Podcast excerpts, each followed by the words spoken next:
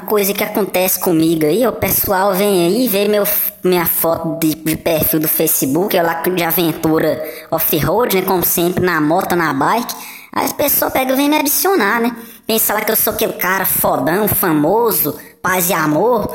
Quando vê, começa a ver no dia a dia lá, vê que eu sou totalmente fora de controle, morto por dentro.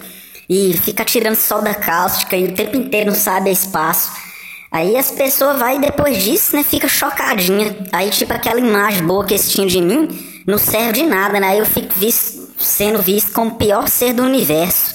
Enquanto o degenerado aí que fica fazendo é, farsa, né? Coloca lá é, Jesus te ama, Deus é amor, mas lá no fim de semana ele tá lá no boteco enchendo a cara, depois pega a moto e o carro, está dirigindo bêbado e atropela alguém.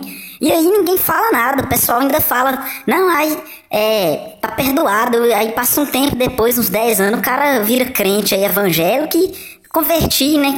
Quer dizer, todo passado tá, tá limpo, enquanto o homem sobra aviltado e que é totalmente fora de controle, não comete nenhum crime, é sincero e honrado, a sociedade trata como um rato. Isso é um crime que jamais será perdoado.